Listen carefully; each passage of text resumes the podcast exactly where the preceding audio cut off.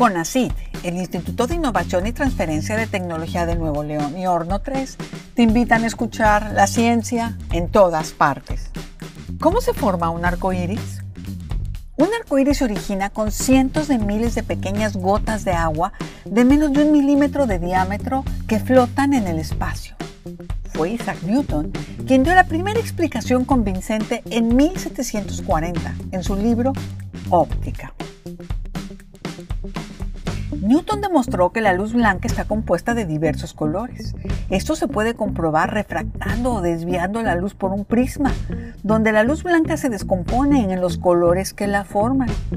En su experimento desvió la luz refractada a otro prisma, demostrando que el prisma no formaba los colores. También observó que algunos otros materiales podrían refractar la luz y entre estos materiales se encontraba el agua. Fue así como pudo comprender que las gotas de lluvia refractaban y reflejaban la luz, que es la clave para que se produzca un arco iris. Entonces, como Newton concluyó correctamente, un arco iris es una colaboración exitosa entre el Sol, miles de millones de gotas de lluvia y nuestros ojos en el ángulo correcto.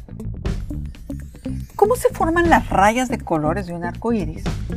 Cuando un rayo de luz entra a una gota de lluvia y la refracta, la luz se separa en los colores que la componen.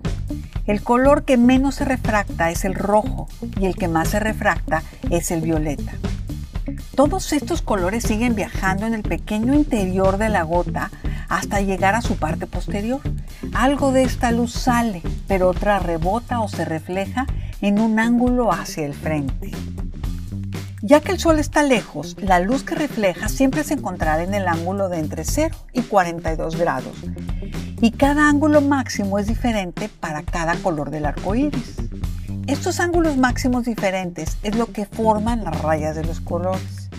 Los arcoíris son curveados debido a la línea imaginaria que se forma entre los ojos de la persona y la sombra de su cabeza en un ángulo de visión de 42 grados, que es siempre un arco. Cuando el sol se encuentra muy alto, a mediodía, el arco iris se verá pequeño sobre la línea opuesta del horizonte.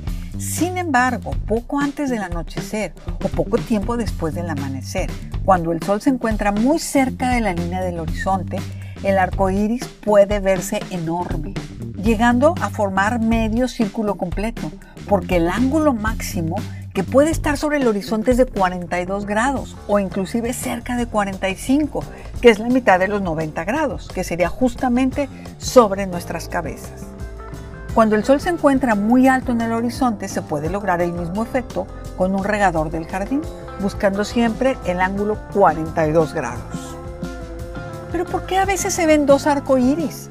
Cuando la luz del sol entra a una gota de agua, algunos de los rayos se reflejan solo una vez, otros dos veces antes de salir. El primer arcoíris se forma de la luz reflejada solo una vez dentro de la gota de agua. El segundo arco iris se forma por la luz que se refleja dos veces en la gota de agua. Este rebote extra es lo que hace que los colores se vean invertidos en el segundo arco iris.